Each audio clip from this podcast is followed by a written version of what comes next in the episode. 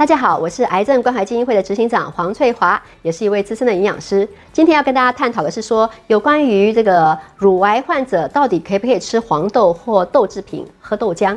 那其实这里面主要的原因是因为雌激素，大家都知道雌激素是一个所谓的致癌因子啊。那讲到大豆异黄酮，它有一个名字叫做植物雌激素，所以大家就吓到了，不是一样的东西吗？吃了怎么得了呢？到底是怎么回事呢？我们来说一下，想象一下，这是一个乳癌细胞。哦，你有没有看到上面很多红点点？什么意思呢？这是所谓的受体 receptor。那呢，它这些受体大家也听过哈，我们乳癌种类很多种啊，有什么三阴性啦，啊，有什么 E 二 H 二，呃，什么 P 二之类的这些受体呢？那你知道这个乳癌细胞超喜欢雌激素。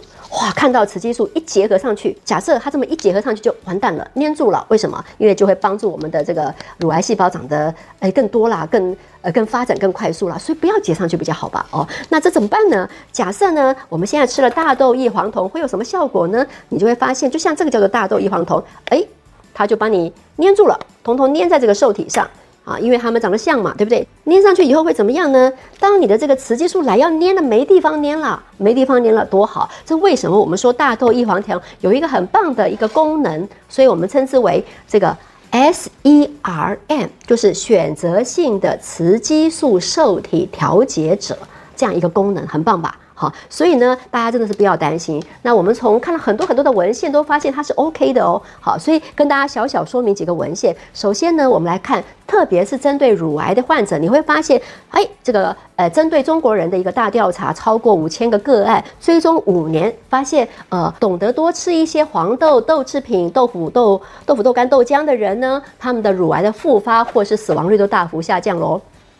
接着呢，我们对于不同的治疗方式，比方说是用荷尔蒙治疗者一样，给他做这样的调查，也发现，哎，有选择这些豆制品的人，他其实是复发率少，还有很多。所以这里面从二零零九刚刚说是二零一零的研究，那也包括二零一一年，还有一些乳腺癌的一些患者，甚至是所谓的这个 HR 阴性的哈，就是荷尔蒙阴性者，大家听过三阴性啦，什么都觉得很惨很惨哈。像这些患者，你发现呢，我们让他选择一些呃这个大豆。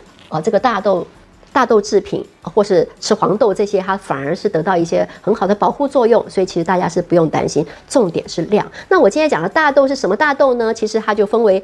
我们讲大豆是一个呃笼统来说啦，哈，大豆简单来说就是黄豆、黑豆、毛豆都称之为大豆，那里面都含有大豆异黄酮。好，所以适量选择就没有问题了。为什么呢？我们适量选择这些豆制品的话，让你在血液里面的这些所谓的植物雌激素维持在某个量，也方便医师在治疗上呃了解你的身体的状况会更稳定。重点来喽，要吃多少量，这就非常重要了。好，比方说，我们就建议你一天可以吃二到三批。OK，什么叫二到三批呢？啊，各位常常是听我们的节目，你一定知道哈。举个例子来说，比方说，呃，半碗豆腐，半碗的豆腐，这样叫做一批，或是半碗毛豆也叫一批。那或豆浆喝多少呢？两百 CC 而已哦，一百九十 CC 了，那差不多两百 CC，两百 CC 就等于一份的蛋白质。也就是举例说，你喝一个豆浆，两百 CC 就好，然后呢，再吃半碗豆腐。